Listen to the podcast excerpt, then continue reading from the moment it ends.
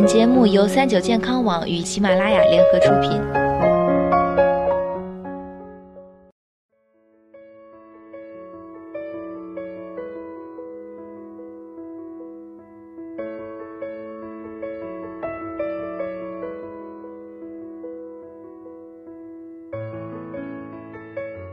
嗨，大家好，欢迎收听今天的健康养生小讲堂，我是主播探探。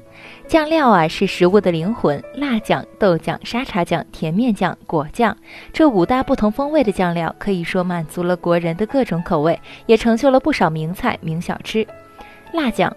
辣酱虽香，但是并不适合所有人食用。专家认为啊，辣酱作为一种调味品，它含盐量比较高，加了辣酱呢，就要减少食盐的用量。高血压、肾病等患者最好不要吃。另外，胃肠功能弱、甲亢、痔疮以及有炎症的患者慎用。豆酱，豆酱以新鲜优质黄豆、蚕豆、面粉、食盐等为原料。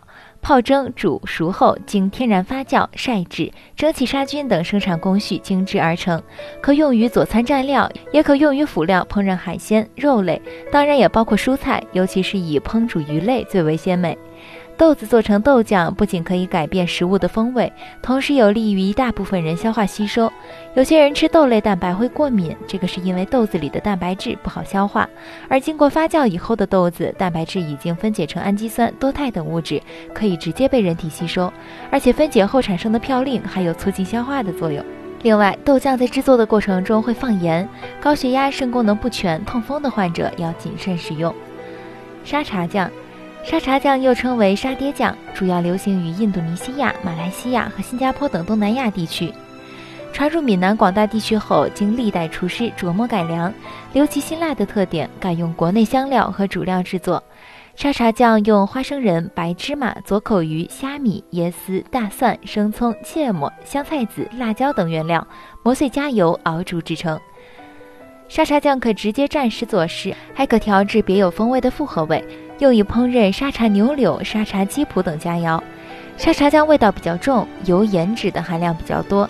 使用该颜料的地方多为热带、亚热带地区，温度比较高，居民出汗比较多，室外活动多一些。他们适应偏咸一些的口味，但需注意其中的盐等物质，人体需要量是以毫克计算的，即使是调味料也很容易超标。因此，高血压患者、肥胖症患者应该少吃果酱。很多人只知道果酱可涂抹于面包或者吐司上使用，其实呢，果酱还是很多蛋糕、饼干制作的烘焙原料，可用果酱做夏季冰淇淋、冷饮、咖啡替代糖的甜味。果酱含有天然果酸，能促进消化液分泌，有增强食欲、帮助消化的功效。不过，果酱的含糖量较高，不仅有原水果中的糖分，还有额外添加的糖。可以引起摄入总热量的改变，因此血糖不稳定者、控制体重者、血糖高的人群应该少吃，特别是糖尿病患者应该忌食。甜面酱，一提到甜面酱，很多人的第一反应就是北京烤鸭，没有甜面酱的北京烤鸭就不完整了。确实，甜面酱在北方菜式中应用十分广泛，在北方家庭的厨房中经常能看到它的身影。甜面酱的主要原料面粉，在发酵过程中会产生麦芽糖和葡萄糖，它们给身体补充糖分，而且这些糖类也是甜面酱有甜味的原因。还含有蛋白质分解而产生的氨基酸，它为甜面酱增加咸味，可以增加人的食欲。因此，甜面酱还是一种开胃健胃的调味品。不过，总归是讲使用量不宜多。好了，今天的节目到这里就要和大家说再见了。我是主播探探，我们下期再见吧。